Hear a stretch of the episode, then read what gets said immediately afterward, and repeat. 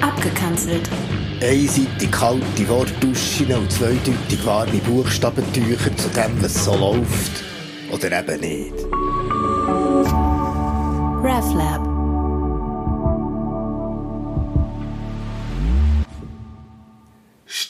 Stahlgrau blau ist der Himmel, rund um das beigegraue Haus, wo einsam an einem schwarzgrauen Strässli steht, hinten dran der grün-grau Wald. Es regnet. Und da ist es passiert. Das Verbrechen.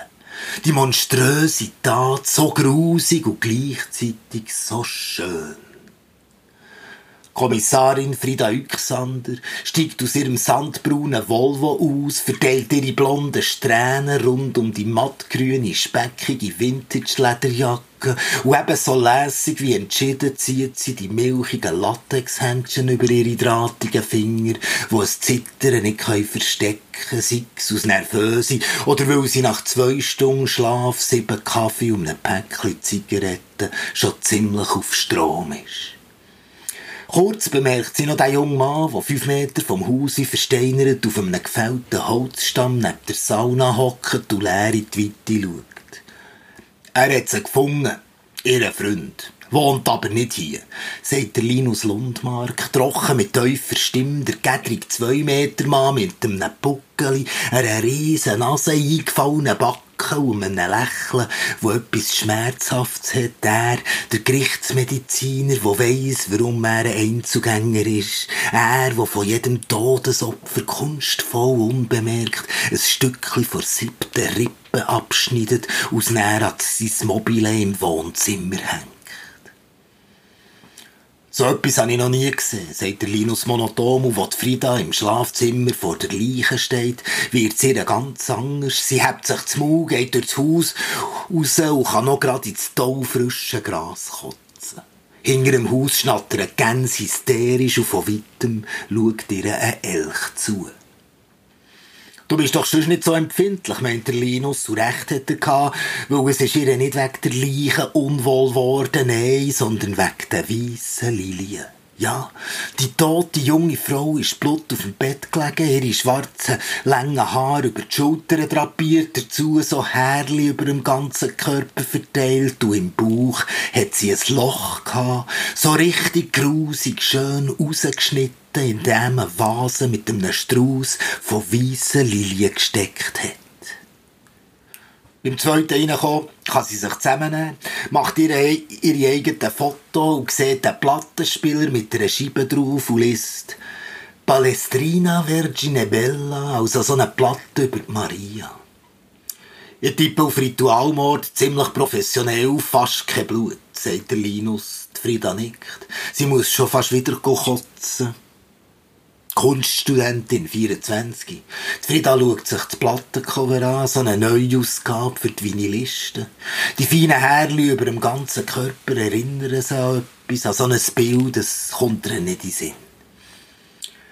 Sie verschwindet vom Tatort und fährt viel zu schnell Richtung Uni, muss eine Vollbremse machen, weil sie sonst ein Kind fast überfahren hat, wo wie versteinert auf dem Zebrastreifen steht und sie ihrem weissen Kleidchen mit offenem Mund verstört anschaut. Frida muss schon fast wieder kotzen, steigt aus, raucht und sie denkt an früher, an die Sonntage, wo sie auf Befehl vom Vater müssen weisse Kleider anlegen und mit einer weissen Lilie für ein Foto posieren, bis sie durch ihre erste Periode hat bekommen, und der Vater nur noch argwöhnisch bis verächtlich angeschaut und nie mehr berührt hat der Altsack, der so in einem religiösen geheimen Männerbund war, der 12. Legion Mariens mit dieser blöden weißen Lilie als Logo, wo immer in seinem Revers gesteckt hat. Und sie hat keine Tränen vergossen, wo er mit seinem weißen Saab zusammen mit der Mutter dieser dünnlippigen, kalten Komplizin nach einem Reifenplatzer über das Brückengeländer ist und im kalten Meer versoffen ist. Die Frieda fährt zittrig an die Uni, wo ein alter Freund und Kunstfreak hat gesagt, das mit den Härli, das deute auf das Motiv von der Maria Magdalena als Sünderin hin und sie habe Glück, der internationale Spezialist dafür sei der Professor Björn Nilsson hier an der Uni. Frieda sagt den Namen etwas und wo sie in sein Büro kommt, muss sie schon fast wieder sich übergeben. Der dick, fetthaarige Nilsson ist nämlich ein alter Freund von ihrem Vater und hat auch so eine blöde weisse Lilie in seinem Revers. Und sie will gerade mit ihm reden. Da kommt ein SMS. Man hat herausgefunden, dass von dieser Platte neben der Toten nur fünf in Schweden sind verkauft worden. Und bei einer hat man wegen einer Kreditkarte ohne Namen Björn Nilsson. Die Frieda wird's kalt, heiß, trümmelig, nimmt die zusammen, sagt sie sich, und lenkt an ihre Pistole, für sich etwas zu haben. Sie schaut den Professor an und fragt nur, warum? Es war Zeit, sagt das Arschloch ruhig und suffisant. Alle zwölf Jahre muss eine flatterhafte, sexuell unzügelte junge Frau für Maria, die jungfräulich Reine, geopfert werden. Die Vater war auch zweimal dabei. Gewesen.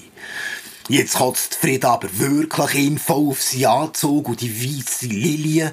Er tut Schubladen auf, aber noch bevor der fett Jungfräulichkeitspsychotiker seine Militärpistole zieht, um sich selber zu erschiessen, hat Lina ihm mit einer eigenen Kugel ein drittes Auge geschossen. Ja, sie hat zweimal geschossen und so ihren Vater auch noch gerade endgültig abgeknallt.